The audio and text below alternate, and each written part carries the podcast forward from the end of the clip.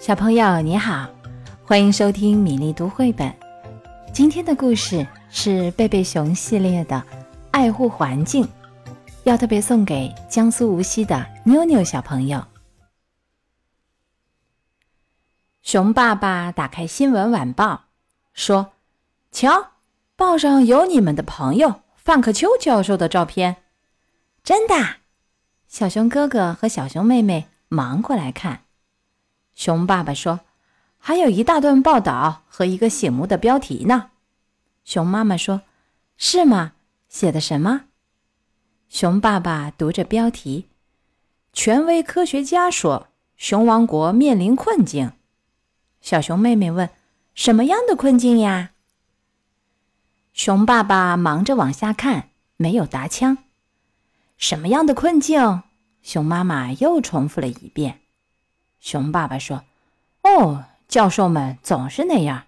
范克秋教授对污染问题太小题大做了。”熊妈妈说：“我知道范克秋教授是个什么样的人，他很有头脑。”小熊妹妹说：“我也知道。”小熊哥哥说：“我也相信。”熊爸爸说：“他的确是个了不起的人。”他曾经挖掘出一些珍贵的恐龙化石，现在管理着一个大博物馆。但我觉得他把环境污染说得过于严重了。和大家一样，我也反对污染。熊爸爸顿了顿，接着说：“只是我不相信，在路边扔几张糖纸和几个饮料杯，就会给世界带来灭顶之灾。再说。”熊王国现在情况很好，走，我带你们看看。他打开门，一家人走出树屋，站在台阶上，看到了吧？熊王国不但情况很好，而且非常美丽，绵延起伏的山脉、茂密的森林、清澈的湖泊、小溪。再看看这夕阳西下的美景。小熊哥哥说：“是很漂亮。”但我们的自然课本上说，有些颜色是由空气中的化学物质造成的，不应该有的。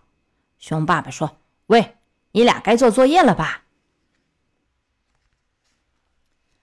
小熊妹妹的作业只剩一丁点儿了，很快就做完了。但小熊哥哥却被难住了。鲍勃老师布置的作业是写一篇关于濒危物种的调查报告。他从图书馆。借了一些书，但没有多大帮助。实际上，熊王国的情况并不像熊爸爸描绘的那样美好。熊王国怎么样，取决于从什么角度看。从贝贝熊家台阶上看，熊王国的确很美。如果一只鸟从高空俯瞰，熊王国就更美了。但是在松鼠眼里，情况就不一样了。太多的树被砍伐，能找到的巷子也越来越少了。在鸭子看来，教授的观点完全正确。对水中的鱼儿来说，情况简直糟透了。第二天，小熊哥哥决定去博物馆，向范克秋教授请教有关濒危物种的问题。小熊妹妹也跟着去了。通常，每当孩子们来访，范克鸠教授总是喜笑颜开、和蔼可亲，滔滔不绝地谈论着自己的见解和手头的研究课题。可这次他一点儿也不高兴，看上去忧心忡忡。见到两个孩子，他显得高兴了一些。小熊哥哥告诉他来访的目的，准备写一篇关于濒危物种的报告，希望得到帮助。教授说了一句令人震惊的话：“告诉你们吧，濒危物种可以写我们。”兄妹俩说：“我们不明白您说的是什么意思呀？”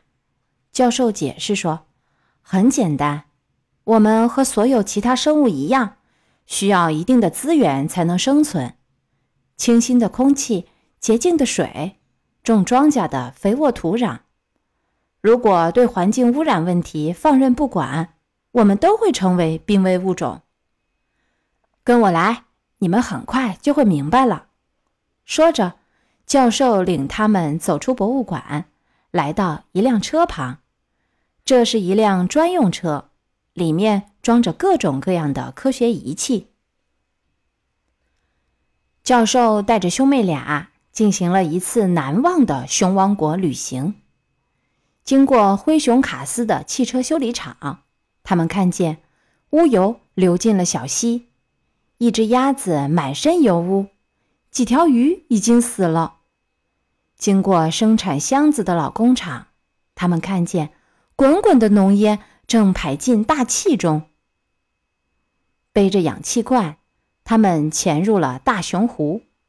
湖底什么垃圾都有，从易拉罐到生锈的弹簧床。更可怕的是，他们看见一条鱼正缠在装易拉罐的塑料架上。他们剪开塑料架。救出了鱼，但是他们救不了所有被随意扔进湖中的塑料架缠住的鱼。穿过森林，他们看到有很多树被砍掉了，却没有种上新树苗。教授说：“你们可以和你们的爸爸谈谈，他和他的伐木工友们能解决这个问题。”返回博物馆，小熊哥哥说。教授，我明白您说的话了。我们的确快要变成濒危物种了。小熊妹妹说：“对，可我们能做点什么呢？”小熊哥哥问：“晚报上的报道有用吗？”教授说：“没多大用。污染正威胁着熊王国，对这一点，人们还没有意识到。”小熊妹妹说：“大人也许意识不到，但我们能。”所有的小朋友也都能，因为我们长大后就要生活在这个污染严重、面目全非的地球上。小熊哥哥说：“教授，给您提个建议吧，您到我们学校来，给熊王国的小朋友们讲讲环境污染问题，也许我们能做点什么。”范克丘教授很受感动。好吧，我现在就给鲍勃老师打电话。请他安排一下。事情进展得很顺利，孩子们全神贯注地听着范克丘教授讲熊王国正面临的困境。首先，他教了三个重要的新词：生态、资源保护和再利用。教授讲解说，生态是指所有动物、植物和地球本身怎样相互影响、相互作用。资源保护是指不要浪费地球上宝贵的东西，如水、石油、木材和矿产。再利用就是找出办法把宝贵的东西循环利用。孩子们从教授那里学了很多知识，并提出了自己的想法。一个孩子建议说：“搞一个资源回收活动怎么样？”另一个补充说：“可以从回收旧报纸开始，如果行得通，再回收罐子和瓶子。”蒂姆说：“他可以和当市长的爸爸谈谈这件事。”小熊哥哥想起了灰熊卡斯的汽车修理厂，说：“不能再让废油流进小溪，杀死鱼儿了。”拜博斯的爸爸是个警长，他说：“我要和爸爸谈谈，如果没有。”禁止废油流入河水的法规就应该立刻制定。连高个子也想出了一个好主意。我叔叔开了家超市，他可以把袋子回收再利用。教授说：“这个建议不错。”高个子补充说：“如果谁敢不听，我就和伙伴们去教训教训他。”鲍勃老师说：“回收袋子很好，但可不能打人呀。”弗雷德想出了最棒的主意，咱们成立一个俱乐部，叫“拯救地球俱乐部”，做标语，在车上贴宣传单，搞大扫除，组织游行。但熊爸爸和伐木工友们的问题却不好解决。晚上，小熊哥哥和小熊妹妹把成立“拯救地球俱乐部”和保护环境的种种计划都告诉了爸爸妈妈。熊妈妈非常感动，熊爸爸也备受鼓舞。我早就说过，和大家一样，我也反对污染。但当孩子们要他保证，今后他和工友们每砍下一棵树就必须种上一棵新树时，他就有点不耐烦了。啊，种树，光砍树就够累人的了。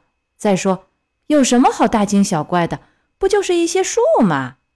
熊妈妈说：“亲爱的，孩子们是对的，树木也有生命，应该受到尊重。”保护森林的事一直在熊爸爸脑子里萦绕着。晚上，他做了个梦，梦里他来到森林砍树，突然树开始摇动，挥舞着树枝，接着树枝变成了长长的手臂，树从土里一跃而起，张牙舞爪的向他扑来。熊爸爸惊恐万分，在睡梦中大喊：“救命！救命！”树树在追我，他惊醒了，出了一身冷汗。熊妈妈问：“做噩梦啦？”他说：“嗯，一定是我吃了什么不对劲儿了。”熊妈妈说：“或许是你听到了什么关于树的。”熊爸爸翻了个身，想继续睡，却再也睡不着了。孩子们并没有指望一下子能解决熊王国所有的污染问题，但拯救地球俱乐部的成立的确开了个好头。市长宣布了一个特殊的节日，叫“拯救地球日”。那一天，孩子们进行了一次大规模的游行，小熊哥哥和小熊妹妹跟着范克秋教授走在队伍的最前面。游行队伍中也有很多大人，熊爸爸也走在队列中。他举着一块牌子，上面写的是：“好伐木工，每砍一棵树就要种一棵。”今天的故事《爱护环境》讲完了，妞妞小朋友喜欢吗？其他小朋友有喜欢的故事，也欢迎到微信公众号“米粒读绘本”给我留言点播。今天的诗歌是《凉州词》，王翰。葡萄美酒夜光杯，欲饮琵琶马上催。醉卧沙场君莫笑，古来征战几人回？